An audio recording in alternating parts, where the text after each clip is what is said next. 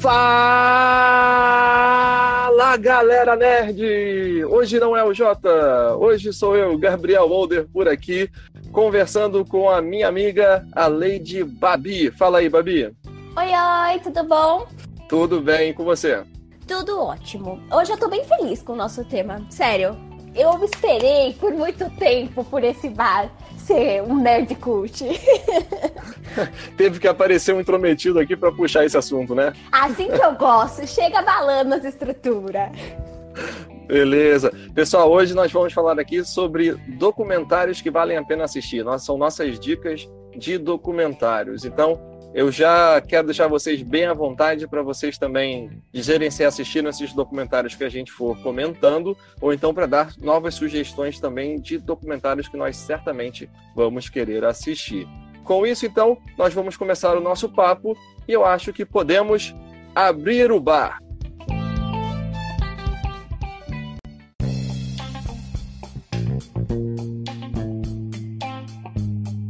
Bom, para começar o nosso papo aqui, então, Babi, é, acho que é, é, interessante a gente conceituar um pouco o que seria um documentário, como é que a gente diferencia o documentário de, é, de filme, documentário de animação. Você tem algum detalhe que possa acrescentar aqui à nossa conversa sobre isso? Claro. É assim, documentário ele vai ser uma produção artística e que via de regra é um filme, mas ele também pode ser um curta e ele é sempre não ficcional. O que é isso? É, não é uma história inventada, é sempre uma história que baseia de algo que aconteceu na realidade. Então, uma das caracter da característica principal é o compromisso da exploração com a realidade, da realidade. E então, ele tem essa característica de mostrar a realidade tal como ela é. Só que acontece que o documentário nem sempre é assim tão isentão da vida, não é mesmo? Imagino. Uhum. Aí o que acontece? Existem dois tipos de documentários que, que são as linhas de documentário. A primeira linha, ela foi, ela foi ali criada em 1920 e esse documentário ele trazia muito a coisa da da performance na frente da câmera, ou seja, não era uma coisa natural que acontecia ali na frente da câmera. São cenas que foram roteirizadas para acontecer e que representava aquele tipo de coisa. Então, é aquele tipo de documentário dramatizado que a gente vê bastante, por exemplo, no History Channel. Uhum. E aí tem também o documentário que ele é baseado no no que está acontecendo, na realidade. Ele é o tipo de documentário que a pessoa, ela simplesmente está ali, é uma câmera observadora. O, o diretor não faz nenhum. Ele não faz. Ele não pede nenhuma, nenhuma encenação na frente da câmera, ele não tem um roteiro. E quando eu digo um roteiro, não que ele tá ali só gravando e deixa rolar. Não, é, ele não tem um roteiro de cenas, por exemplo. Mas ele tá ali com a câmera parada, deixando acontecer. E, e, a partir do momento que ele vai colocar a visão dele ali em cima, a subjetividade dele em cima daquele material, é quando ele vai editar. Que aí ele vai contar a, o ponto de vista dele em cima daquelas imagens. Então é aí que no corte que ele vai colocar a subjetividade dele, entendeu? Entendi. Mas voltando um pouco na questão da, da primeira linha que você falou, na questão da dramatização, isso seria dramatizar um acontecimento, né? Pegar atores para interpretarem o que aconteceu, é isso? Nem sempre atores. Por exemplo, o, primeiro documentário dramatizado que, que a gente tem ali na, na história, ele foi realmente um documentário dentro de uma aldeia indígena no Tibete e eles usaram realmente as pessoas que, que moravam nessa aldeia. Aliás, o nome do documentário é Nanuki, o Esquimó. É, eles realmente estavam ali naquela aldeia e as cenas elas foram encenadas. Eles pegaram aquelas pessoas que estavam ali e falaram: ah, vocês vão fazer tal coisa na frente da câmera, porque a gente quer falar dessa coisa aqui que vocês fazem, entendeu? Então, uma das, das coisas que, que mais. Uma das críticas que mais são colocadas nesse tipo de documentário é que eles são extremamente romantizados pela visão do, do documentarista. E, por exemplo, uhum. a, a gente falou sobre os Kizares aqui no, no Bar dos Nerds, né? O, a, série document, a série documentada da Netflix, que foi uma série dramatizada. E muita gente falou sobre a romantização da coisa toda. Porque tava acontecendo uma guerra civil ali na Rússia e tal, mas aí você pega o ponto de vista só de uma da família real, a coisa parece que foi um assassinato, uma coisa doida. Então, esse tipo de documentário é o que mais tem críticas no sentido de romantização de um fato. Uhum, entendi. E como é que você é, vê assim esses novos formatos de, de documentário? Porque é, o Netflix costuma fazer muito isso, né? Você pega como se fosse um, é, um determinado tema e você divide ele em capítulos. Isso também a gente pode caracterizar como documentário? Totalmente. E eu acho muito legal esse tipo de documentário, porque documentários tem aquela coisa de, ai, ah, são chatos, não tem? Muita gente fala isso. Uhum. Mas o, em fatos em fatos históricos, você pode, por exemplo, dividir em, em, em, capítulos contando partes daquela, daquele fato histórico. Por exemplo, vai ter um, um, documentário que eu vou falar aqui que ele realmente faz exatamente isso. Ele pega vários trechos daquele de um fato histórico e ele vai contando ali a história. Então, talvez você não queira saber do que aconteceu em tal parte do mundo na Primeira Guerra Mundial, mas você quer saber o que aconteceu ali no Japão durante a Primeira Guerra Mundial e tem um capítulo específico para esse tipo, para esse acontecimento. Querendo ou não, é uma forma de você passar a história, de você passar conhecimento, a, a realidade para frente, mesmo que seja de uma forma fragmentada, sabe? Uhum, entendi. E qual, okay, então, qual assim, a sua relação ah. com, com, com documentário, Gabriel?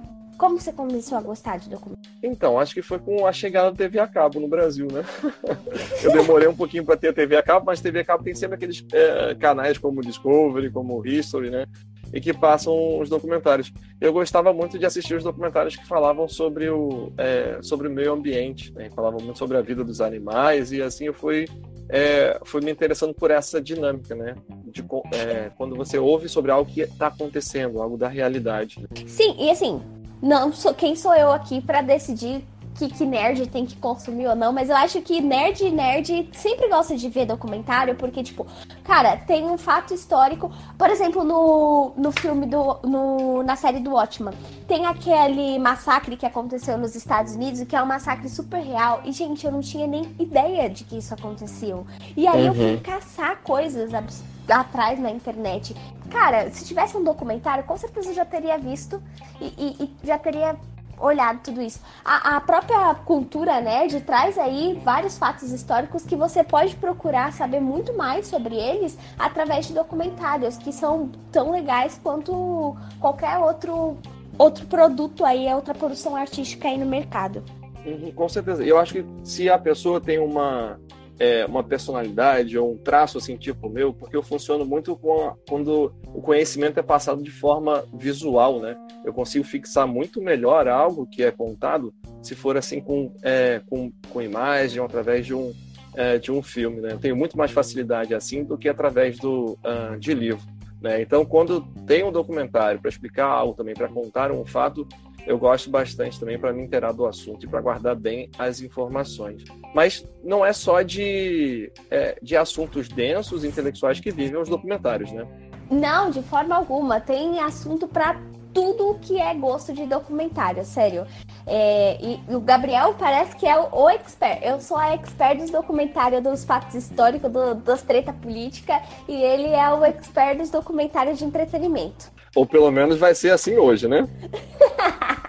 assim esperamos.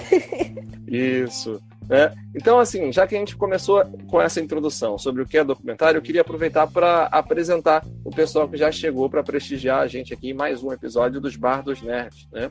É, tá aqui com a gente sempre a grande mítica que fortalece todos os encontros do Bar do Nerds, ou a grande maioria dos encontros do, aqui no nosso bar, que é a Jéssica Vanderlei.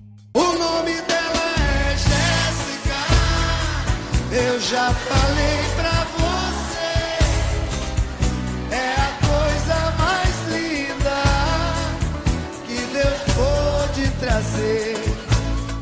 Ok, e temos também uma presença ilustre, Babi. Você viu quem está aí nos comentários também? É o grande Misael Arcanjo. Nosso Grande Misa, boa noite. Para ele tem música também, geladeira? Então rola aí. Maná, maná. Maná, maná. Maná, maná.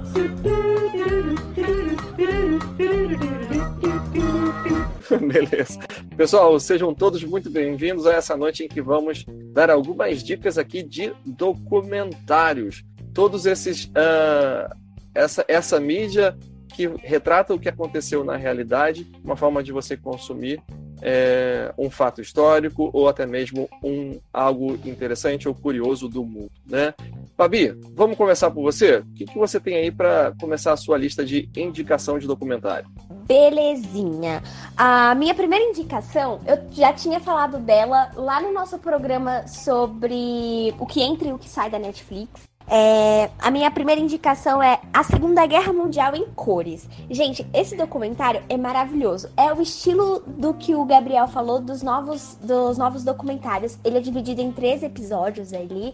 E ele vai contar todas as facetas da, da, Segunda Guerra Mundial, desde o que aconteceu no Japão, que é muito pouco explorado, a gente fica tão focado ali na Alemanha nazista, na Alemanha nazista, mas vai entrar ali o que aconteceu no Japão, o que aconteceu na Itália, as, as tensões políticas do que estava acontecendo, aquela, aquele, aquele senso de nacionalismo é, deturpado que estava ali aflorando na, na Europa, a crise de 29 vai dar uma passadinha. É um documentário maravilhoso e o melhor de tudo, o lema deles é tudo é melhor em cores. Então, o que, que eles fizeram? Eles pegaram Caramba. imagens que, na realidade, elas são em preto e branco da época e eles fizeram, uh, coloriram elas para poder deixar em HD e colorido para as pessoas poderem assistir, porque sempre tem alguém que fala assim: "Ah, nossa, não gosto porque é preto e branco". Mas olha, não tem mais essa desculpa não. Eles coloriram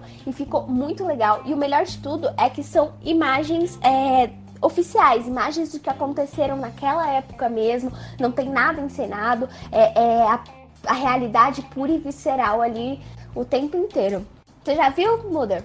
Não, eu ainda não assisti não, mas eu fiquei curioso, porque eu gosto bastante do tema da, da Segunda Guerra. Esse documentário, ele é do ponto de vista dos americanos ou ele aborda por capítulos é, várias, várias localidades da, da guerra? É, várias localidades, é, não tá focado em uma coisa só. Ele tem uma narração é, em inglês, mas é, é, muito engraçado, é muito engraçado, é muito interessante que ele traz assim uma visão de tudo o que estava acontecendo em todas as partes. Todas, todas as tensões entre a China e o Japão que a gente não tem não, tem, não fala muito sobre isso. E aí depois o porquê que houve ali o, o ataque a Pearl Harbor nos Estados Unidos. Uhum. É muito legal, a montagem é muito boa e os episódios não são tão longos, são ali 45, 50 minutos. É um episódio aí de qualquer série normal, então dá para assistir tranquilamente. Hum. E é produção da Netflix. Produção da Netflix. Eu fico assim ah, impressionada, é... porque a Netflix está virando uma produtora de documentários maravilhosa. Uhum, é verdade. E é bom quando é da Netflix, porque muita gente tem acesso à Netflix hoje, né? E a gente sabe que esse tipo de documentário, quando é produzido por ela, dificilmente vai sair de cartaz, né? Exatamente. Eu fico muito feliz. Assim, da minha listinha, que são cinco, três são da Netflix, dois são, assim, é, que eu vi na minha vida acadêmica, na minha vida de escola, mas que me marcaram uhum. muito. E, e acho que vale muito a pena assistir, mas qualquer top Tô aqui, ó, falando da pirataria, gente, desculpa. Qualquer... o Jornal vai cortar essa parte. É, mas qualquer site aí de. Tem um site muito bom que se chama Cultura com Legenda. Gente, maravilhoso esse site. Vários filmes antigos, vários filmes legais que você pode baixar e assistir. E documentários antigos, assim, bem legais, que são, assim, incríveis. Uhum. Mas o, esse documentário da Segunda Guerra é do ponto de vista dos americanos. É, de uma certa forma, foi os americanos ali que montaram esse documentário. Uhum, muito e bem. aí, você vai Bom, falar a sua, seu segundo, o seu primeiro? Vou, mas antes de, de falar, eu quero apresentar mais um, mais dois amigos, no caso, que eu tô vendo que entraram aqui hoje. Quero dar uma boa noite pro pessoal. Queria. Então, Geladeiro, fica postos aí para receber o nosso amigo Carlos César, que vem fortalecendo aqui. Seja muito bem-vindo, Carlos. Boa noite. Mama África, a minha mãe é mãe solteira e tem que fazer mamadeira todo dia, além de trabalhar como empacotadeira nas casas Bahia. Boa! E também chegou o nosso amigo, o Renê, do Recrecast. Boa noite, Renê, seja bem-vindo. Fala galera, eu sou o Renê do Vale e estamos começando mais um Recrecast. Muito bem. Babi, e o Carlos já começou aqui dando uma dica também de documentário, que ele assistiu o documentário do Bill Gates, que ele gostou bastante. Por acaso tem chance de você ter visto esse?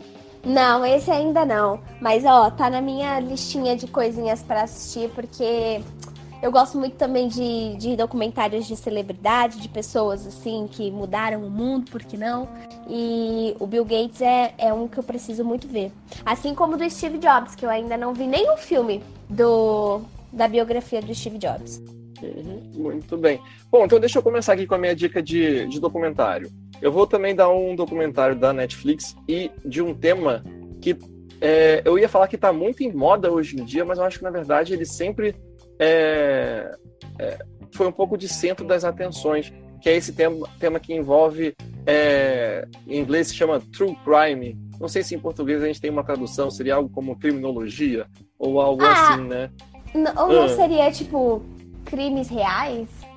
Crimes Algo reais, assim. talvez, é. Hum. Mas que essencialmente conta a história de, é, de algum crime famoso, né, que se tornou famoso, se tornou notório, e muitos desses documentários ou ah, é, desse tema aborda também serial killers que eu pessoalmente adoro saber a história. Ah, na verdade, acho que adoro é uma palavra meio estranha, né, é uma, é uma coisa meio mórbida, mas eu acho muito interessante ver, é, poder ouvir um pouco da história deles e como que mais ou menos a mente deles funciona, né? Ouvir um pouco do, do caos deles, né? E esse documentário ele tá no Netflix e é o Conversando com um, um Serial Killer, Ted Bundy. É um, do- é um o Ted Bundy foi um serial killer dos Estados Unidos, né? E é, ele começou a cometer os crimes dele, acho que foi na década de 70, agora não lembro precisamente, né? E Uhum. ele visava principalmente mulheres jovens e universitárias, né? E foi, e foi mais ou menos naquela, naquela época que crimes assim estavam começando a ser noticiados e as pessoas não sabiam muito bem que tipo de ser humano poderia cometer algo assim. Né? Eles não tinham ainda uma estrutura é, formal, uma estrutura muito, é, muito assertiva para conseguir é, é, desvendar esse tipo de crime ou conseguir fazer o que também é, é muito comum nesses casos, o chamado perfil psicológico né, do criminoso, para tentar perseguir ele ou ter uma ideia de que tipo de suspeito é, ele é. Né? E esse documentário ele é contado é, através de entrevistas que um jornalista fez já com Ted Bundy depois que ele estava depois que ele estava preso.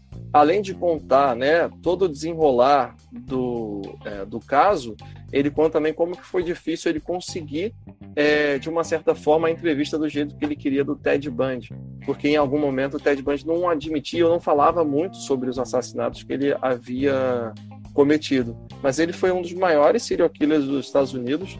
Eu não lembro exatamente o número de vítimas, mas foi, foi altíssimo e chocou muito a sociedade americana naquela, é, naquela época. E aí, você viu esse documentário, Babi? Eu comecei a ver esse documentário. Se eu não me engano, ele é, ele é dividido em quatro episódios, né? Eu vi os dois É isso. primeiros episódios dele. E eu acho que o que me deixou mais assim é exatamente que tem a voz do assassino falando com a gente. A gente ouve a voz Sim. dele. A gente ouve ele contando certas coisas ali de, nas fitas que o, o jornalista gravou. E, e quem gosta de Minding Hunter, cara, esse documentário Sim. é Minding Hunter inteiro. É Minding Hunter todinho. É, é muito legal ver, porque assim, a série se popularizou e aí a gente tem um documentário desse, sabe? E recentemente também saiu um filme que conta aí a, a história do, do Ted Bundy. E é muito legal, porque você. Legal no sentido de você conhecer a coisa, tá, gente? Não me entendam, não. Exato. É difícil dar um adjetivo para isso, né? É. É curioso. Mas é interessante você ver que essa história, ela meio que ganhou aí as telas, ganhou notoriedade, as pessoas voltaram a querer saber mais sobre esse caso. E bem na época que, que Mighty Hunter saiu também, o estilo de documentário é bem parecido com o que Mighty Hunter fez. E Uhum. Eu, eu acho muito interessante. Eu preciso parar e terminar, mas eu acho que eu vou rever os outros episódios de novo e aí eu vou e termino tudo de vez. Uhum. Pois é, eu também consigo fazer bem esse paralelo com Mind Hunter. Eu também me, é, adoro esse, esse seriado. Né? E acho bem legal é, que lá no, no Mind Hunter eles mo é, mostram um pouquinho assim dos bastidores do, da construção do FBI, a construção de todo aquele departamento de ciências comportamentais que vai exatamente investigar esses crimes absurdos, né? E você vê muito isso que na época do Ted Bundy faltava realmente uma inteligência da, da polícia para conseguir uhum. é, pegar o cara, né? No final das contas, me parece, assim, pelo que eu, pelo que eu entendi, pelo que eu assisti, de que só conseguiram pegar o cara realmente porque ele é, tentou sequestrar uma, uma moça ou tentou agredir uma, uma moça e ele falhou, sabe? A moça conseguiu escapar. E aí, a partir disso, ela consegue reconhecer ele, é, consegue então descobrir, colocar um nome no suspeito, e quando vão pegando as informações dele, vão vendo que é, vai batendo com tudo, é, com descrições de algumas coisas que as pessoas viram na época em que alguém havia desaparecido. Né? Detalhe que ele começou é, a história dele de assassinatos é, em regiões perto de Seattle, uma cidade dos Estados Unidos, e depois ele vai para uma outra. É, o Seattle fica tipo na costa leste, na costa oeste dos Estados Unidos. E depois ele vai para uma cidade, agora não lembro o estado, acho que era Texas ou algo assim, é, que fica bem ali numa região mais central dos Estados Unidos, né? E é, ele tinha esse perfil assim de, inclusive, cometer os crimes dele em localidades diferentes, em assim cidades diferentes, porque ele percebeu que as polícias não se comunicavam entre elas. Então isso não, não é, facilitou muito a vida dele, porque não conseguia, uh, eles não trocavam informações, então não agilizavam o processo de identificação dele. Então é um negócio assim muito, muito bizarro se você for pensar nos tempos de hoje, sabe, com, é, com internet com essa velocidade da, do compartilhamento informação. De, uhum. de, informação, de informação, né? Como que em uma época essas coisas foram possíveis e como que, de uma certa forma, aquela sociedade esteve tão vulnerável aí nas mãos Sim, desse, é. desse cara. E, e, o melhor de tudo, melhor assim, o mais interessante de tudo é que assim, como é ele contando pra gente, é as fitas dele, é, é o que ele tá contando ali, cruzado com o que a polícia descobriu, é, a gente consegue meio que entrar na cabeça dele e tentar entender, se é que dá para entender, o comportamento desse, desse cara, sabe? É, uhum. é bem interessante esse documentário. Eu vou terminar uhum. de assistir, prometo. Uhum, boa, isso aí. E aí, continue aí nas suas dicas, o que, que você manda? Beleza, agora tem um movimento que, assim, tá muito, muito famosinho por aí que é o que? É o terraplanismo. O terraplanismo ganhou aí notoriedade e a Netflix fez o quê? A Netflix fez um documentário. E o documentário que a Netflix se chama A Terra é Plana. O, o, o interessante desse documentário é que a gente tenta entender quem são as pessoas que acreditam que a Terra é plana, que ela não é, ela não é esférica. E aí é aquele tipo de documentário que eu comentei com vocês, que é o documentário que a câmera tá lá, ela tá observando a coisa, mas na hora da edição, o diretor vai colocando a, a mensagem dele naquela. a subjetividade dele naquele documentário. Por quê? Ele, uhum. vai, ele vai acompanhar ali que é o protagonista do, do, desse documentário, que é o Mark Sargent, que ele é um dos maiores nomes ali defensores da Terra plana nos Estados Unidos. Ele, ele tem podcast, ele tem site, ele tem. Ele é uma estrelinha aí do terraplanismo e o, o documentário vai acompanhando o dia a dia dele, as pessoas com quem ele, ele convive, a mãe, a, as outras pessoas que ele tem contato aí dentro desse movimento. Ele vai acompanhando esse, esse o Mark. E entre uma coisa e outra que vai, ele vai falando, ele coloca é, é, astrofísicos falando sobre aquele tema também. Ele, ele mostra um tipo de. É bem interessante, tem uma parte que ele vai mostrar um experimento para provar a, que a Terra é plana. E aí uhum. ele pega e ele explica: olha, a gente vai a gente vai acender uma lanterna e se ela atravessar aquela parede no buraquinho ali, na altura do peito, é porque a Terra é plana. Aí depois a gente vai levantar essa, essa lanterna na altura do, da, acima da nossa cabeça. Se ela passar a luz pelo buraco da parede, é porque a Terra é redonda. E aí a câmera tá lá gravando. Ele faz o teste na altura do peito e a luz não passa. E aí quando ele levanta a lanterna acima da cabeça e a luz passa, ele fica tipo uma coisa de, então, mas vocês provaram então que a Terra é redonda, que vocês estão errado. É muito legal esse documentário, muito mesmo. E a forma como o diretor, ele meio que coloca a mensagem dele ali no meio das coisas, mesmo o, o, o protagonista sendo o próprio terraplanista, é incrível, assim. Você já assistiu, né, Hum. Muder? Eu assisti, assisti sim. né? Agora, me tira uma dúvida, porque eu assisti esse documentário e eu achei assim a linguagem dele bem tendenciosa. Tendenciosa ah, no sentido de é, de mostrar assim o quanto é, o quanto estranho é esse meio do, do terraplanismo e o quão é, eu, eu tava me faltando uma palavra, não é idiota, nem imbecil, mas assim, o quanto que aquilo ali é uma uma palhaçada.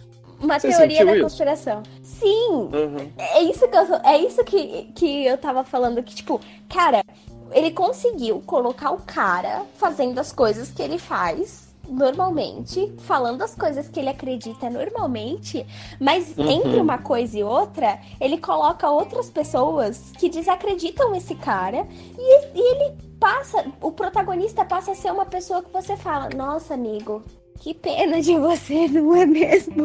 Uhum. É Pois muito é. é muito interessante Existem- como o documentário, mesmo que o, o diretor, na hora de gravar, ele não tenha influência nenhuma, ele deixa a câmera rodar lá, vai, filma. E na hora que ele senta numa mesa de, de edição, de montagem, ele consegue contar o que ele realmente quer ali com aquelas imagens. Uhum, uhum, com certeza. né? E existe uma outra coisa que eu achei interessante nesse documentário que aconteceu, é que é, existe toda uma ideia de que é, a coisa do homem ter ido à Lua, as fotos que a NASA faz do espaço, que é tudo uma farsa, que é tudo edição, que existe sempre uma grande conspiração para enrolar as pessoas, né? É, e eles, a galera da Terra plana fica muito nisso. To- é, o perfil, pelo menos, que mostra no documentário das pessoas são pessoas que bebem muito da fonte das maiores teorias das, da conspiração, as teorias mais absurdas possíveis, né? É, eles acham que é tudo uma farsa. E tem uma, uma moça lá, que é amiga desse Mike Sargent, eu esqueci o nome dela agora, mas também que é tipo famosa no meio da, é, da Terra plana, que... Uhum. É a que, inclusive, tem o que faz- podcast e tal, não é? Isso, exato. É, um, é um podcast e um canal de YouTube, eu acho, né? Sim. e que ela ela começou a ganhar fama, mas aí junto com a fama, ela começou a receber um monte de crítica. E assim, pessoas dizendo que ela na verdade era uma agente da CIA infiltrada no mundo da Terra plana para fazer sei lá o que, essa parte não entendi, mas é, é, rola uma, uma questão ali de, de machismo, mas o que eu achei interessante é que tem uma cena que ela está dirigindo o carro e que ela fala, eh, fala isso, de que as pessoas acham que ela está constantemente mentindo. E não importa o quanto que ela mostre que ela está dizendo a verdade, que ela acredita na Terra plana. As pessoas ainda assim não acreditam. E ela começa esse raciocínio e ela quase consegue fazer a volta, né, no sentido de que é exatamente o que eu faço com as teorias que dizem que a Terra não é plana. né? É exatamente o que eu faço com, com a física.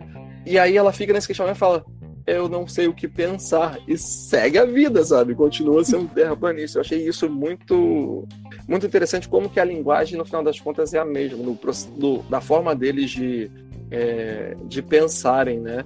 É tudo Sim. uma grande. É tudo que você não concorda é uma grande conspiração.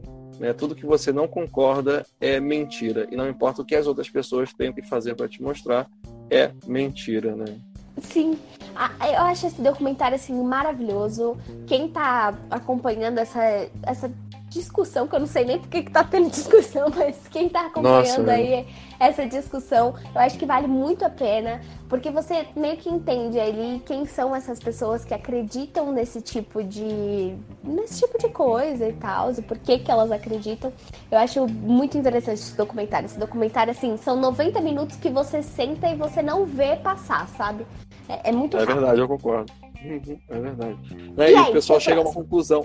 Ah, não, mas só uma conclusão que eu ouvi. Aham. Agora não, não lembro quem foi que falou, não sei se foi aquele astrofísico, Neil deGrasse Tyson. Hum. É, alguém assim famoso, né? Falou, falou que é uma pena ver o pessoal falando isso porque da Terra plana, Uhum. porque é uma comprovação de que o sistema de ensino falhou, né, com essas pessoas. Sim, verdade. E, e é, é engraçado também que aí que você falou isso, que tem uma que tem uma cena que eles fazem uma conferência dos terraplanistas. E aí vai uma Sim. galera lá pra poder se juntar e ver palestra deles e blá blá blá. E aí vem um menino, tipo, deve ter uns 12, 13 anos de idade, e aí ele pergunta alguma coisa lá sobre o terraplanismo e tipo, É o. Mark tá no palco e ele começa: "Quantos anos você tem? Você veio aqui com quem? Com seu, com os meus pais?" Aí ele: "Parabéns. A escola tá ensinando que a Terra é redonda, mas na verdade os nossos filhos estão aprendendo que a Terra é plana." Como se fosse assim a coisa mais maravilhosa do mundo, gente. Ai, esse É. documentário. É, pois é, mas assim, esse o documentário mostrou uma coisa que eu achei positiva, né? Porque existe um grupo de terraplanistas que pelo menos estão tentando fazer experiências científicas para verificar se a Terra é realmente plana ou se a Terra é realmente curva, né? Coitados, eles só conseguem provar que a Terra é curva. É, pois é. É sinal de que alguma coisa tem, né? Hum, Bom. algo de certo, algo de errado não está certo, não é mesmo? Pois é, pois é.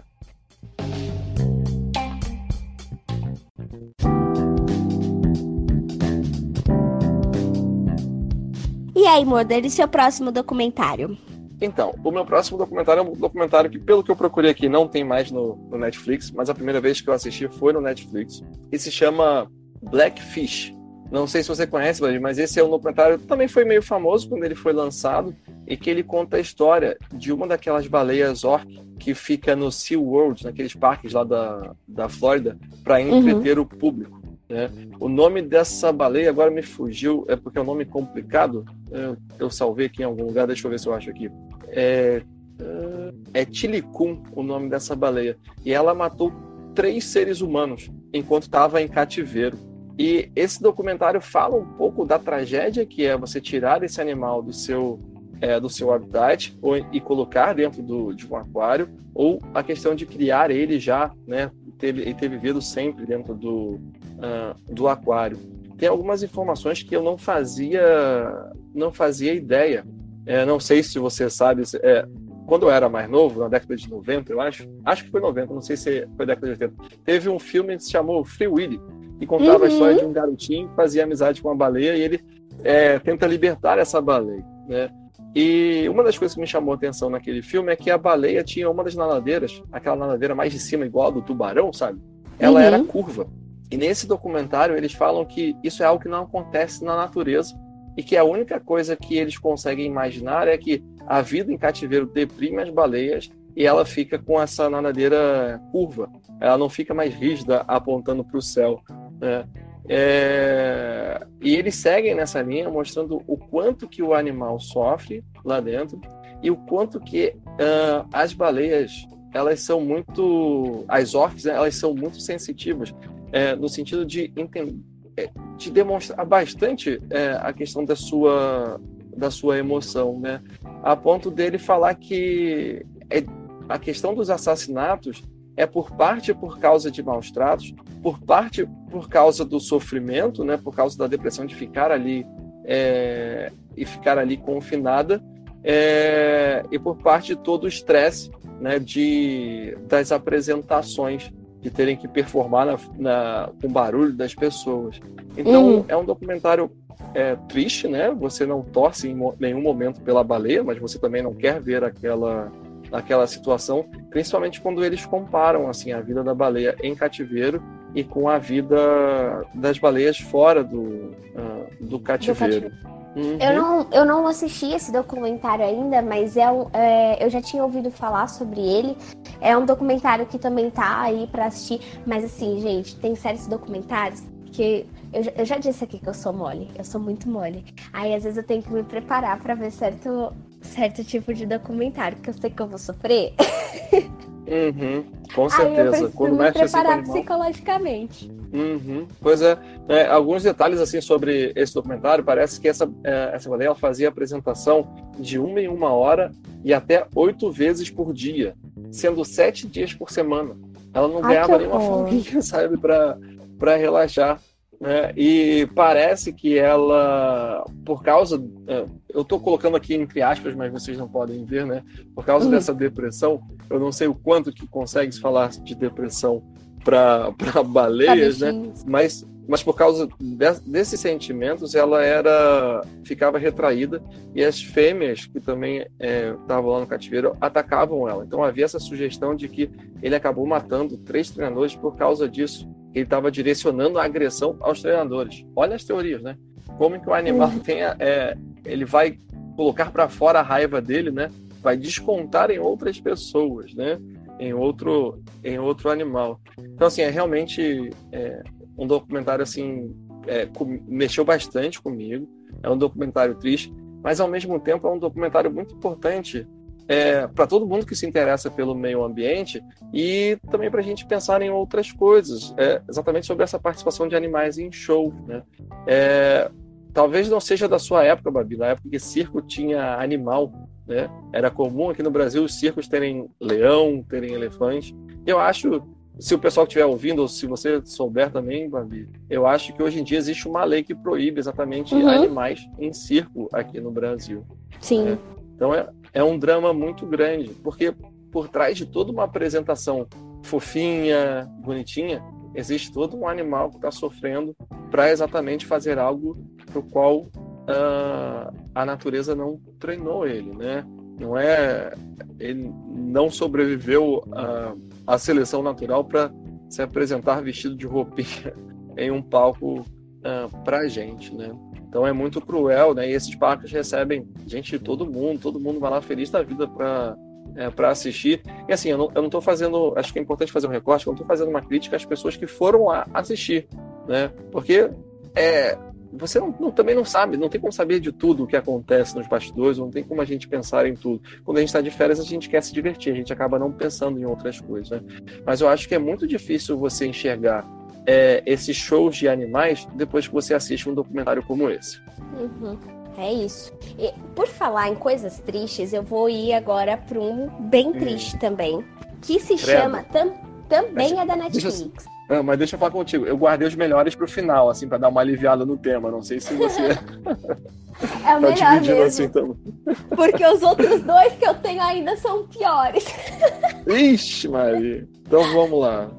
Ó, esse também é um documentário da Netflix. é, e é um documentário extremamente político. Ele se chama 13 Terceira Emenda. E por que, que ele se chama 13 Terceira Emenda? Ele faz aí uma referência à emenda da Constituição Americana que aboliu a escravidão dos Estados Unidos. E aí o que acontece? Esse documentário ele vai fazer um paralelo entre a abolição da escravatura lá nos Estados Unidos e o aumento exponencial da população carcerária no país.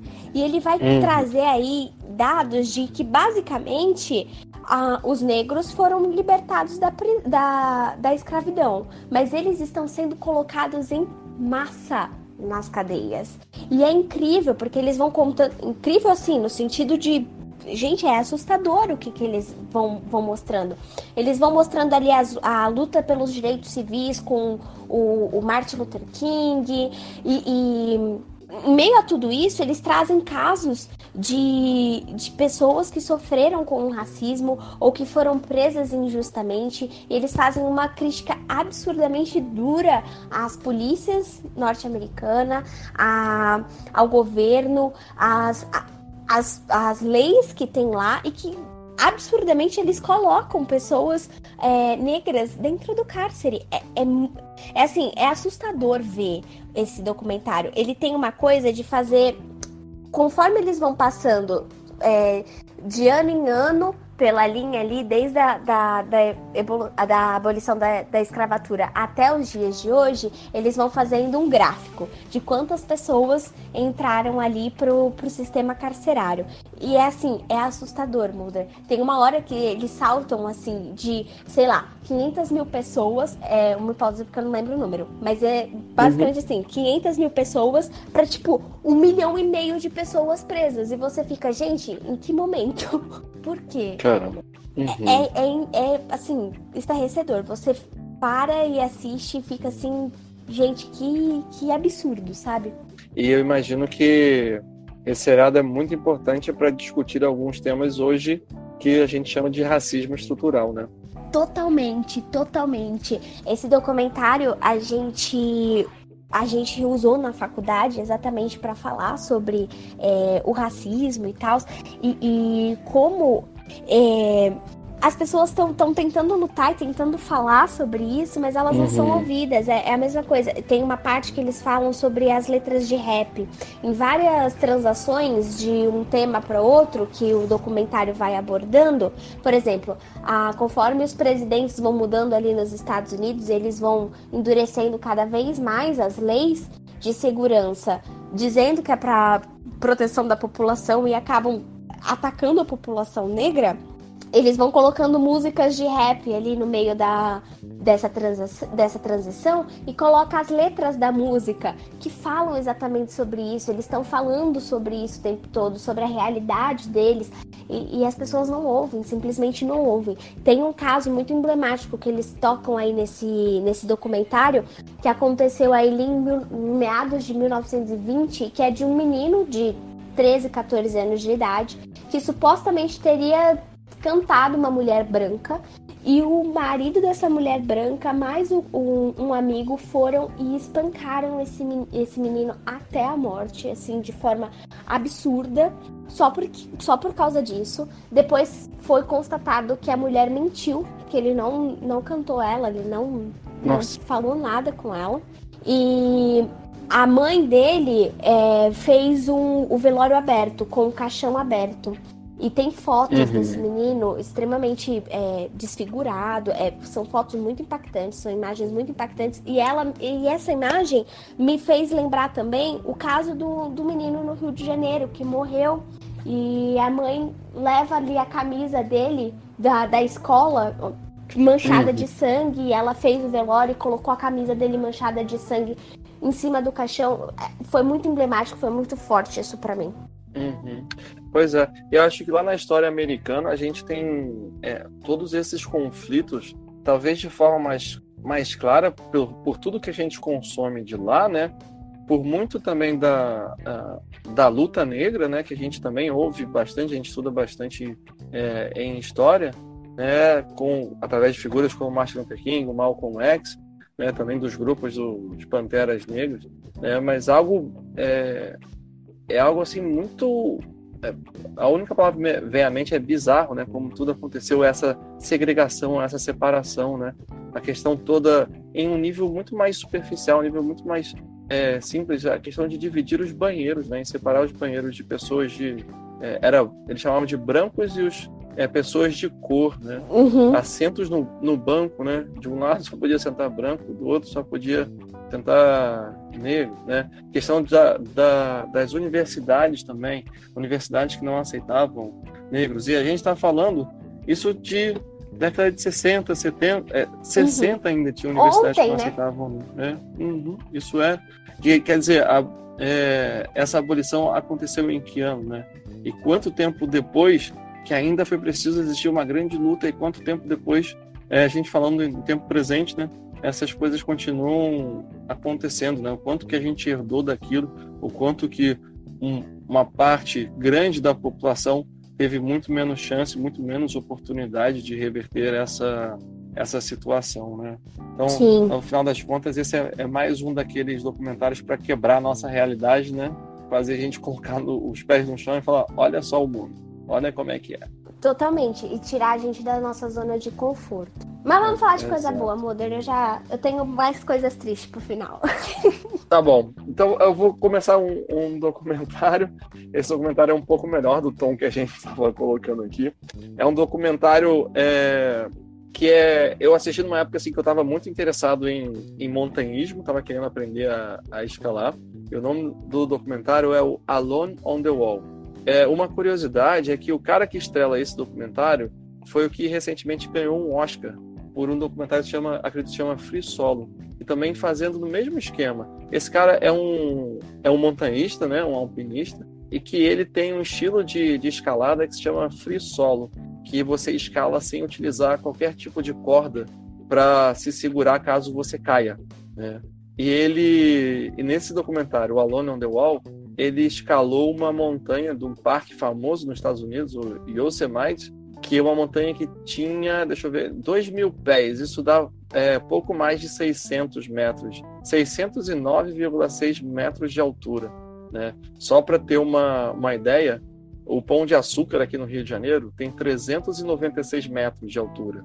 É, e, ou seja, ele escalou quase que o dobro do Pão de Açúcar sem usar nenhum tipo de equipamento de segurança para se segurar caso ele caia. Foi uma escalada que durou cinco horas. E normalmente, quando as pessoas fazem essa escalada com, com equipamento, essa escalada dura umas boas 7, 8 horas ou até, até mais, dependendo do nível do, é, do montanhista. Né?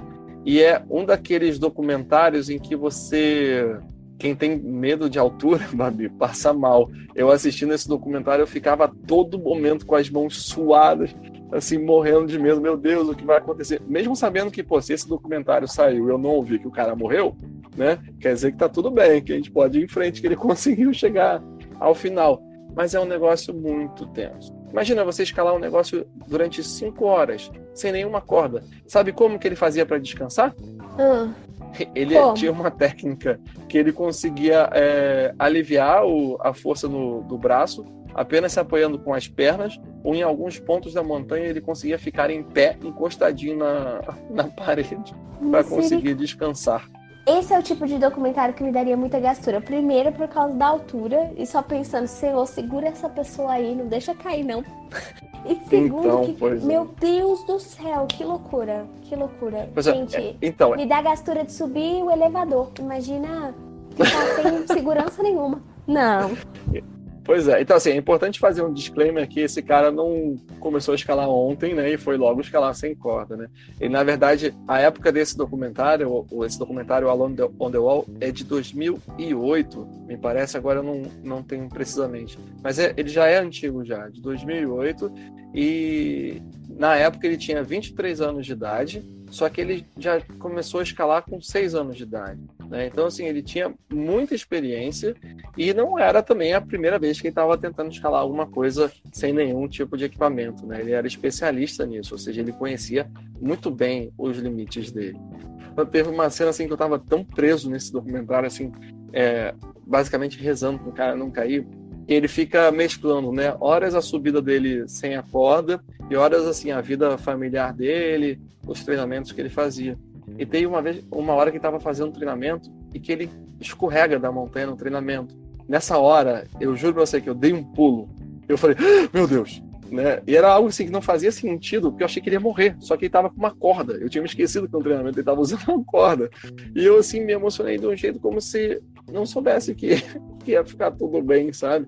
Então é um documentário que é, é prato cheio para quem é montanhista. Provavelmente quem é montanhista conhece esse, é, esse documentário, porque ele é esse, o nome do, desse montanhista se chama Alex Arnold. E ele ficou ainda mais famoso por causa do Oscar, que o documentário dele ganhou recentemente. Né? Foi um outro documentário também com essa técnica de é, escalada free solo. É, vale a pena, é um prato cheio.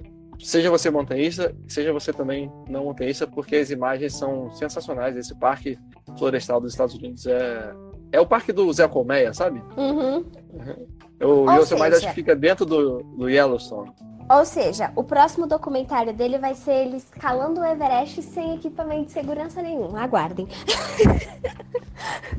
Aguarde e confie. Ah, bom, já que a gente tá falando de coisas que incomodam muito a gente, que você fica ali com peso na, no coração, meu próximo documentário, ele é um documentário de 1955, gente, mas calma, deem chance pra esse documentário. esse documentário se chama Noite e Neblina. Ele foi encomendado pelo Comitê da História da Segunda Guerra Mundial.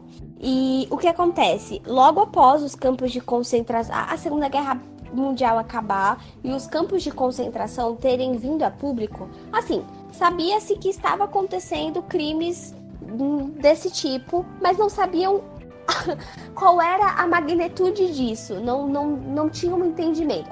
Todo mundo conhecia os campos de concentração, mas ninguém realmente sabia sabia o que acontecia ali dentro. As barbaridades que aconteciam ali dentro. Então, o Comitê da História da Segunda Guerra Mundial encomendou esse documentário. Ele tem 30 minutos, Mulder. É, é meia horinha. Meia horinha que Uhum. você só chora. Eu, pelo menos, sou uma manteiga derretida. E esse documentário, ele vai, ele vai apresentar é, cenas perturbadoras, assustadoras dos locais, do- na verdade, de dentro dos campos de concentração dos nazistas.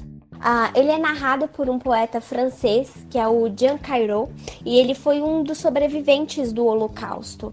Então imagina esse cara tendo que voltar até Auschwitz e gravar essas cenas e depois narrar essas cenas. Ah, as coisas que aconteciam ali dentro, qual- o que acontecia em cada cômodo, o que era cada cômodo. E assim, a partir do momento que eles, os judeus foram libertados, aqueles campos de concentração nos primeiros anos após a guerra, eles ficaram abandonados exatamente do jeito que eles estavam ali. Então, o documentário vai mostrar exatamente como o campo foi deixado. Tem ah, coisas quebradas, tem, peda tem roupas abandonadas ali, e, e são cenas assim absurdas. Eles vão entrar dentro das câmaras de gás, filmar o teto, onde tem marcas de unha das pessoas que começavam a ficar desesperadas ali dentro, tentando achar uma saída. É assim, 30 minutos de puro. De puro. Não sei nem dizer. Eu sei que você senta, você assiste e você não. São 30 minutos que você sai completamente diferente depois de assistir esse documentário, sabe? Uhum. Ele, o documentário é de 1950, mas ah, as imagens que ele, que ele pega são já do fim da guerra, do pós-guerra. Do pós-guerra. Bem do pós-guerra. Pois é, essa coisa toda do campo de, de concentração, é, em algumas coisas que eu assisti também da Segunda Guerra Mundial, parece que existia muito. é, ninguém sabia do que estava acontecendo mesmo, né? Era um Uhum. segredo tão grande que as próprias, os próprios serviços de inteligência não falavam para os soldados. Então, era comum os relatos dos soldados é, encontrarem um campo de concentração e falarem na base: Olha, a gente encontrou uma coisa aqui que a gente não sabe muito bem o que, que é. Parece um presídio, um presídio Uhum. a céu aberto, com pessoas que não são é, combatentes de, de guerra. Então, assim, os caras que estavam lá no front também não sabiam do que é, do que estava acontecendo. Tem uma cena que é daquele seriado, não sei se você viu, Babi, do é, Band of Brothers. Eu não lembro o nome Sim! Uhum. em português. né? e que eu, é, eles têm um soldado lá que fala alemão e o soldado vai perguntando para eles tipo o que, que é aquilo, né? O que, que as pessoas fazem, o que, que as pessoas são, né? E aí o cara quando responde o que, que as pessoas são, por que, que elas estão ali, o cara fala nós somos é, é, pintores, somos músicos, somos escritores, somos advogados, somos isso, somos isso. E ele termina falando, somos judeus. É Uhum. uma cena assim bem, bem forte, bem marcante que é, serve um pouco para coroar assim essa temática que você está trazendo, né, da estupidez humana, né? Nossa, totalmente. E assim, é, E, e o Jan, ele é um poeta, né? E, e ele vai contando, assim, ele vai realmente tecendo um- uma prosa, uma poesia. Então, assim, é bonito de ouvir o que ele tá falando, no sentido de que é muito triste o que ele tá dizendo, sabe? Ele fala de uma forma poética sobre um momento, assim, absurdo. Tem ah, uma cena onde ele vai começar a falar do que, que eles faziam com os corpos daquelas pessoas que eles matavam. E aí ele diz que nada, nada sobrava. Nada era jogado fora, nada era lixo. E aí ele vai contando o que acontecia com os ossos, com os cabelos, com a pele. E assim, é assustador. Mas a forma que ele vai recitando, a- a- as coisas que ele vai contando, é- sei lá, é um, é, um, é um documentário que te mexe de todas as formas possíveis. E eu super apoio todo mundo assistir, todo mundo deveria assistir. É 30 minutinhos, Isso. gente, é fácil. É, fácil pelo tempo, né? Mas pelo tema é complicado, né? Mas esse documentário funciona bem como uma forma de diagnóstico, né? Se você não sentir nada assistindo, é porque você tem algum problema. Hum, olha a psiquiatra aí, ó, porque a psicopatia deve estar acontecendo. Uhum. Sem dúvida, resolve isso urgente, meu amigo. Então vamos, vamos botar um tom melhor aqui. É, acho que eu vou falar sobre o documentário mais lindo, mais maravilhoso, mais fofo de todos, que é A Vida Secreta dos Bebês. Esse, esse documentário eu assisti assim, em parte porque eu, eu, tô, eu tenho um filho que tem dois anos e oito meses agora, né? Eu assisti já tem um tempinho, ele era bem pequenininho. E eu sou psicólogo, né? Eu sou formado em psicologia, então eu estudei bastante desenvolvimento humano na, na faculdade, né? Então, essa parte do desenvolvimento é muito interessante, vale a pena todo mundo conhecer um pouco do que, que os nenéns, o que, que as crianças são capazes de, de fazer. E esse documentário acompanha a vida do, é, desde o recém-nascido até dois anos de idade. E é surpreendente as coisas que a gente que a gente vê lá. Você tem um é um sobrinho, não é, Babi? Eu Pequeno? tenho um sobrinho. Ele tem Uhum. oito meses, fez oito meses antes de ontem. Eu vou assistir esse documentário só pra saber se ele acha Ai. que eu sou doida ou não, toda vez que eu falo nhenhenhenhê com ele. Talvez ele ache que você tem a mesma idade que ele. O- me diz uma coisa, ele já começou a engatinhar? Ainda não, mas ele começou a ficar a ficar de quatro, assim, pra poder começar a engatinhar, Ah. sabe? Então, Ai. aham. Super fofo. Então, uma coisa que é, eu não sabia e que eu vi nesse documentário é que cada criança tem uma forma de se locomover diferente por volta dessa idade. Que a ques- nem todas as crianças engatinham. Exatamente como seu sobrinho está tentando fazer, assim, de ficar de quatro e tentar começar a se mover para frente. E aí é muito engraçado, porque é como se cada bebê fosse descobrir a forma dele de conseguir se locomover. E mostra um bebê que ele, ele se arrasta pelo chão, mas assim, sentadinho sabe, sentado com a coluna retinha. E ele vai com a mãozinha se empurrando e vai lá com a fralda deslizando pelo chão e vai embora, vai rapidão andando. E é muito divertido ver essas coisas.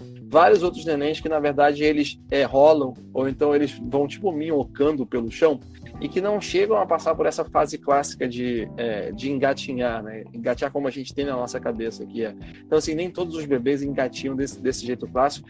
E aí é o que é o mais interessante, é que tá tudo bem. Né? Esse documentário mostra muito bem isso, é que cada criança se desenvolve da sua forma, se desenvolve com as suas próprias idiosincrasias e tá tudo bem. É claro que existem algumas coisas que você tem que ficar tem que ficar atento, mas convenhamos, né? Todo mundo que está fazendo acompanhamento no pediatra direitinho não precisa se preocupar, né? Se o, é, se o bebê está demorando para é, andar, demorando no sentido de ah, todo mundo na, na salinha dele, né, na creche dele já já começou a andar. Ah, meu filho não está andando. O que será que aconteceu? Ah, meu filho não está falando. né? E existe uma outra coisa. O fazer uma pausa aqui que o Renê está aqui nos comentários, nos comentários dizendo: "Olha o psicólogo". Tem uma, um outro detalhe que é um detalhe muito interessante que eles mostram também um neném. Na verdade são duas crianças, uma menina e um menino, filhas de um de um casal é, de surdo eles te- é, tiveram um problema de, de surdez e não falam, eles apenas se comunicam através, através da linguagem de, de sinais. E eles falam lá no, é, é, no, no filme, no documentário, que existe um ponto aí que é preciso estudar muito mais, que é exatamente no momento da, da capacidade de aquisição de linguagem por parte da, é, dos bebês, por parte das crianças, né? Porque supõe-se que elas são só capazes de entender a linguagem um pouquinho mais tarde, do tipo com um, um ano de idade, mais ou menos, ou um pouquinho mais para frente. E esse casal percebeu que os filhos começaram a usar a linguagem de sinais para se comunicar antes do, de um ano, e tem vezes que eles lembravam, eles contavam coisas para os pais através dos sinais que haviam acontecido ali com seis anos de idade, sabe? Com seis anos, com seis meses de, é, de idade. Então, é, talvez levanta-se ali a, a, a hipótese de que talvez o seu o corpo, né, o, o biológico não está completamente formado para que a criança consiga falar, emitir sons, mas de uma outra forma ela já consegue compreender a linguagem, consegue é, e com as ferramentas certas ela consegue se se expressar. E eu achei aquilo é, fantástico, meu mundo caiu ali, sabe? E aí, é claro que aí o psicólogo precisa falar, gente, cuidado com o que vocês falam na frente das crianças, cuidado com o que vocês fazem na frente das crianças, porque elas estão aprendendo a todo momento olhando para você. Viu, dona Babi? Cuidado aí. ok, pode deixar, eu vou ficar bem atenta no que eu falo pro Bubu. Bubu, Uhum. titia tá aprendendo, tá? Um dia você vai Muito. ouvir esse podcast e vai saber que eu aprendi muita coisa hoje. Muito bem. Ó, e a gente tem um comentário aqui, ó, do, do Renê, que o Renê tem uma filha, a filha dele fez quatro anos. Foi hoje o aniversário dela, inclusive, não foi? Parabéns, pra filha do Renê. Coloca aí um parabéns pra você, pra filha do Renê.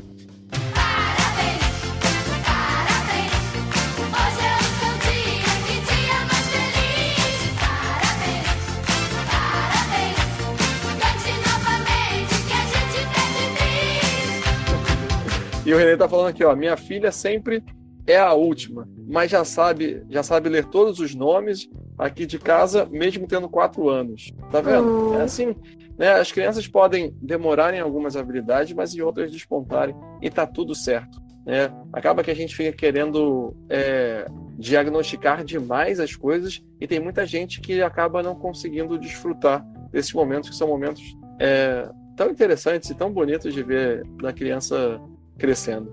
Belezinha. Agora eu vou sair de crianças pra cemitério, gente. É assim. Oh, vou mudar drasticamente mesmo. Essa, essa lista da Babi tá praticamente uma lista de Halloween, né? Que tá assustadora. Uma lista fúnebre de, de documentários. Manda ver. Ah, o meu próximo documentário é um documentário brasileiro, Gabriel. Hum, que Um legal. documentário brasileiro que se chama Nós que Aqui Estamos, por Vós Esperamos. Ele é, é um documentário brasileiro de 1999 e ele foi dirigido pelo Marcelo Massagão. E esse, esse documentário, ele é como se fosse uma leitura cinematográfica de uma obra chamada Era dos Extremos, de um historiador britânico chamado Eric Rosenbaum. E esse cara, ele tem vários livros assim de, de- dessa saga de eras, são três, se não me engano. E a Era dos Extremos, ela vai focar exatamente no século XX. Por quê? Porque o século XX foi uma era de a- literalmente todos os extremos. A gente foi uma era de guerras, foi uma era de dualidade política no sentido de capitalismo e socialismo. É, foi foi uma, uma era de muitos conflitos. E o que, que esse filme vai fazer? Ele vai trazer aí memórias do século XX. Ele vai fazer um apanhado de, de, de ele vai fazer um apanhado de contação de histórias de pessoas na, na época que cada uma viveu. Por exemplo, tem o caso de três, de três pessoas da mesma linhagem. Era o avô, o pai e o filho.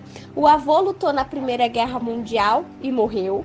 O, o pai lutou na Segunda Guerra Mundial e morreu. E o filho lutou na Guerra do Vietnã e morreu. Então ele vai, ele vai pegando memórias de pessoas e contando a, a história da humanidade, entendeu? Entendi. É muito mas é- legal. o documentário. Mas eu não entendi, Hum. acho que eu me perdi numa parte. O documentário ele é brasileiro, mas o cara contou a história da guerra do Vietnã, mas o. É, ele é um documentário brasileiro, mas ele faz um apanhado do que aconteceu no século XX em escala Hum. mundial. Ele é uma leitura cinematográfica da obra Era dos Extremos. Essa obra, ela vai, ela vai pegar o século XX como um todo, em, em questões, em contexto histórico, econômico e cultural do mundo inteiro, e vai, faz, e vai contar a história da humanidade ali. E aí, sabe o que é legal? Sabe por que o título do filme é esse, Gabriel? Hum, por quê? Existe um cemitério localizado na cidade de Paraibuna, que é no interior do estado de São Paulo, que o- a placa de boas-vindas do cemitério é Nós que aqui estamos, por vós esperamos. No sentido de que você também vai parar num cemitério no final da sua vida. É verdade. Então, as pessoas que estão ali estão esperando por você também. É, é muito. É muito interessante porque ele faz essa banalização da vida e da morte para poder refletir sobre os acontecimentos mesmo da vida. É, é muito profundo assim o que esse filme esse filme faz e é bem interessante porque as pessoas que estão contando as histórias, que são contadas as histórias dessas pessoas, a maioria delas estão enterradas nesse cemitério. Ele vai contando as histórias dessas pessoas e como elas acabaram morrendo ou o que elas fizeram ali e essas pessoas estão nesse cemitério. É, foi um filme que eu assisti, ju- juro pra você, que me marcou assim muito, muito mesmo, ah, na minha sétima série. do ensino fundamental. A minha professora de história passou esse filme pra gente. E eu fiquei, assim, apaixonada por esse filme. Apaixonada. E é um filme que ele não é muito. Ele não é muito longo. Se eu não me engano, ele deve ter ali uma hora no máximo.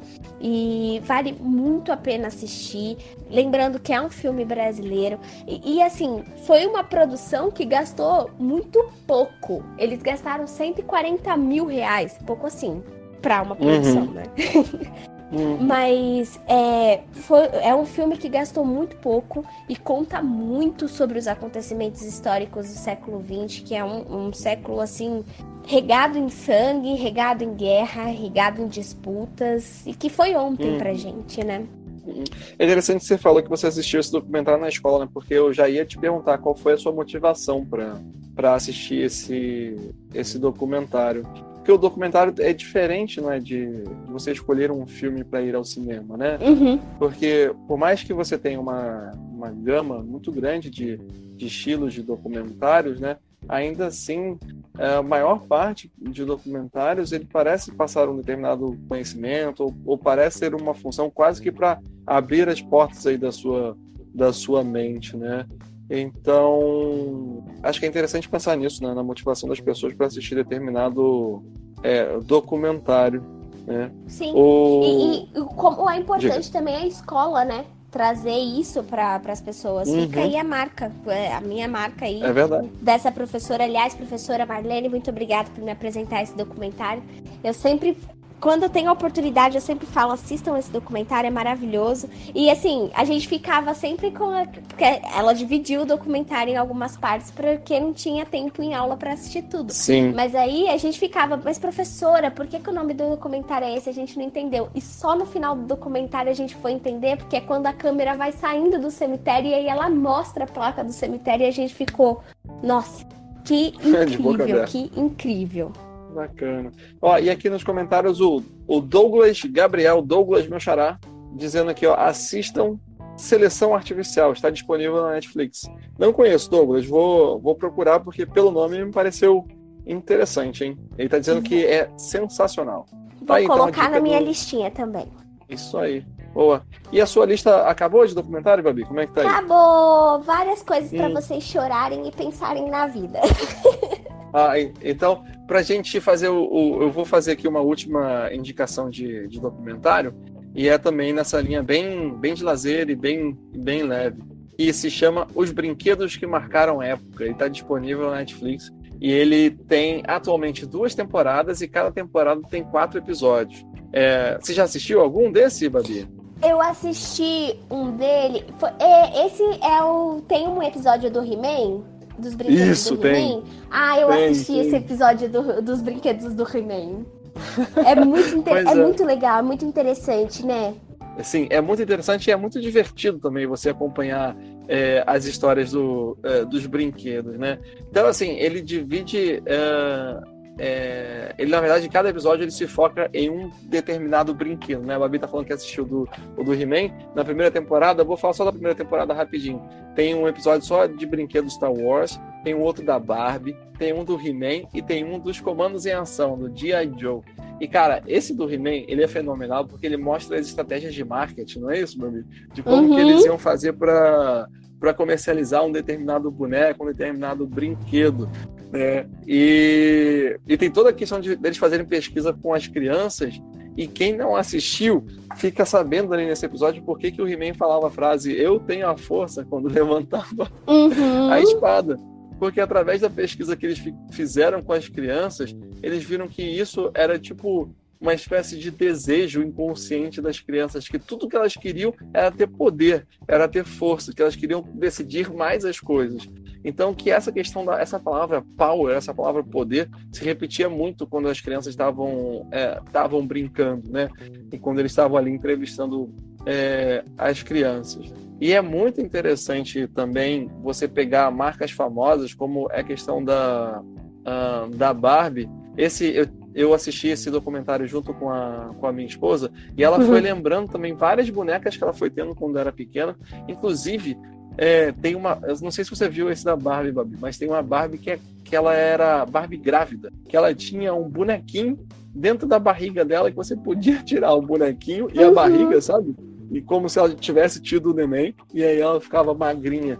Mas o que é fenomenal é exatamente a história de como que os brinquedos surgiram, né? De onde que saiu aquela primeira ideia, o que é que estava acontecendo. E o que a gente vê assim que muitos brinquedos, eles, alguns brinquedos eles surgem naturalmente, como foi o caso da, da Barbie e de brinquedos como o Comandos em Ação. Né? O da Barbie tem uma visão até bem, bem feminista, né? Que faltava Sim. assim uma, uma boneca para as meninas, mas uma boneca que fugisse do padrão tipo é, neném, né? É, que fosse é, coisa de para brincar simplesmente de casinha, né? Que fosse na verdade uma boneca que as mulheres pudessem se identificar com ela e pensar que elas podem ser mu- muito mais coisas do que apenas donas de casa, né? Ou do que apenas do que apenas mães. né? E aí parece que a Barbie surgiu de uma boneca na verdade alemã que era uma boneca que é, foi concebida para fins eróticos. Né? Só que a pessoa que viu achou aquilo fenomenal e perguntou: Ei, por que, que eu não, não faço uma boneca, mas aí sim almejando o público infantil? Né? Uma boneca é, feminina, uma boneca de uma mulher e que ela vai ter profissões e que as meninas vão poder se identificar. Né? É uma história muito bizarra essa coisa de como que surgiu a, a primeira Barbie ou de onde que veio essa coisa da boneca. Porque parece que a boneca Talvez eu tenha exagerado a questão dos fin, do fins eróticos. É, é porque parece que os homens davam essa boneca, e era uma boneca que tinha, que tinha seio, né? Tinha, tinha até mamilo, a boneca era bem desenhadinha assim por baixo da roupa, e eles davam para a mulher que ele estava interessado de, de namorar, né? Mas dava assim com essa segunda intenção, tipo. Uhum, com certeza. né? E eu, os bonecos do Comandos em Ação, aí assim, quem tem mais ou menos a, a minha idade, né? Eu tenho 37 anos agora, viveu bastante Nossa, a essa gente coisa já tá dos comandos em entregando a idade. pai. Vocês não vão ouvir eu entregando a idade nunca, mas eu sou a nenê. Só pra avisar. Mas então, é porque eu não tenho problema com essas coisas, né? Mas o, o Comandos em Ação aqui no Brasil foi muito famoso também durante toda a década de 80 e tinha uma variedade enorme de, de bonecos e tinha uma variedade enorme de, é, de veículos, né? E, e ele surgiu, na verdade, como bonecos que eram maiores, eram maiores inclusive que uma, uma Barbie, e era o único boneco militar. E aí viram que isso fez sucesso entre as criançadas, foi mais ou menos ali na, na época do. é, Agora não lembro exatamente se era a época da Segunda Guerra ou se era a época do, do pós-guerra. Eu acho que era a época do pós-guerra que o boneco era comercializado como tipo um herói de guerra, né? Uhum. E, então ele era vendido também com toda a customização assim, de, é, de roupa, de acessórios, de armas. E aí depois eles criaram o boneco da Marinha, criaram o boneco da, da Aeronáutica, e aí foi crescendo ah, a- a história do, ah, do Comandos em Ação. Né? Depois eles reformularam, mudaram o tamanho, mudaram toda, toda a estrutura. E é muito interessante ver toda uma história da sociedade também representada ali na produção desse, ah, desse, desses brinquedos. E também tem, tem um episódio da segunda temporada que é sobre o Lego. E, cara, esse é fantástico. Esse eu não vou contar muito, não. Quem não assistiu tem que assistir, porque é muito legal. Quem não brincou de Lego, né? Todo mundo, todo mundo brincou Uhum. de Lego. E o Misa tá Todo mundo. Hum. aqui, ó, dando várias, várias sugestões de documentário aqui no, no- nos Hum, comentários. ele falou sobre super-heróis decifrados.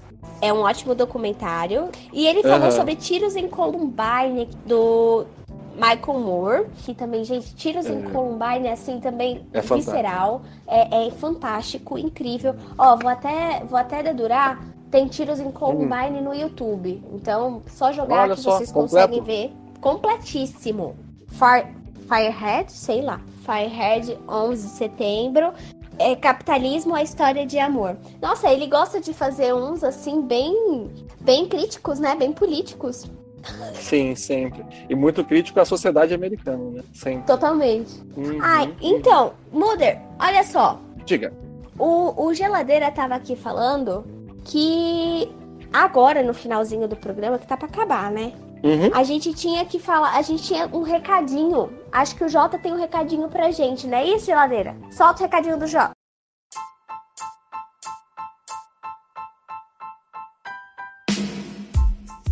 Você curte o Bar dos Nerds? Que tal se tornar nosso padrinho? Agora nós temos uma caixinha e a partir de um real, que nem dói no seu bolso, você ajuda a manter o bar aberto. Basta acessar padrim.com.br barra Bar dos Nerds, repetindo padrim com M de Maria.com.br barra Bar dos Nerds e você escolhe o valor e joga as moedinhas pro nosso barman. Se quiser mais algumas regalias, você pode fazer como o Gabriel Molder, que com 10 reais entrou pro grupo dos padrinhos VIPs com acesso ao nosso grupo secreto do Telegram, além de outras novidades, e lá é onde tudo acontece. Então, galera, acesse agora padrim.com.br barra Bar dos Nerds e seja um padrinho do bar você também. É isso aí, galera. Muito bem. E aproveitando que o Jota já mandou o recado aí sobre o Padrim, eu queria também é, lembrar todo mundo que se você não pegou, é, se você não sabe, o Bar dos Nerds está ao vivo aqui no Cashbox, segundas e quartas-feiras, às 10 horas da noite, e todos os episódios que a gente faz ao vivo aqui, eles vão também para o feed. Então é só seguir o Bar dos Nerds que você depois vai ter a oportunidade de é, ou ouvir de novo, ou então, caso tenha perdido algum, você vai conseguir então ficar por dentro das notícias mais fresquinhas ou sobre outros temas mais é, cabeças mais profundos ou que fogem um pouquinho. Ah, como é que eu falei do, do feijão com arroz, né?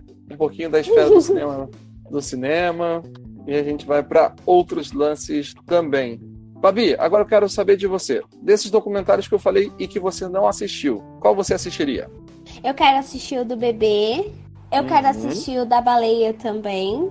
Mas esse aqui eu vou chorar. Hum. E eu vou terminar de assistir os do. Os dos brinquedos. Ah, muito bem. Ah, esse é demais. Depois que você terminar lá, você, você me fala pra gente conversar também. Beleza, E a desses- gente papeia. E você falou também de todos os documentários que você trouxe, eu quero muito assistir, apesar deles serem muito tensos, né? Mas eu gosto, como eu gosto muito dessa temática de Segunda Guerra Mundial, eu vou dar um confere em todos esses que você é, falou. Vou começar E por tem esses, vários, né? Tem então. vários. Uhum, com certeza. Então é isso. Considerações finais? Não, pra mim tá bom. você quer fazer uma consideração final, então? Ó, o Misa mesmo comentou aí, deixou nos comentários, que os documentários do Michael Moore mudaram a visão de mundo dele. Eu acho que todo um documentário tira a gente da zona de conforto e muda a nossa visão de mundo. Então, vale a pena assistir e sair da nossa zona de conforto. Se perguntar se a, que nós estamos pensando, as visões que. que é, as visões que nós temos de mundo é exatamente aquilo mesmo? Será que tem uma vertente aí que a gente não considerou, não viu? E é isso. E pra terminar, um beijo pra mãe do Jota. Beijo, mãe Beijo, do Jota, maravilhosa. Cuida bem da irmã dele, viu? A gente deseja várias melhoras. Tudo de bom. Uhum. Beleza, então, garçom, a conta, por favor. E vocês ouviram aqui, na surdina, na calada, na sua hora. Isso aí, muito bem. E aí, pessoal, deu o programa então? Eu Conseguimos? Deu, foi isso.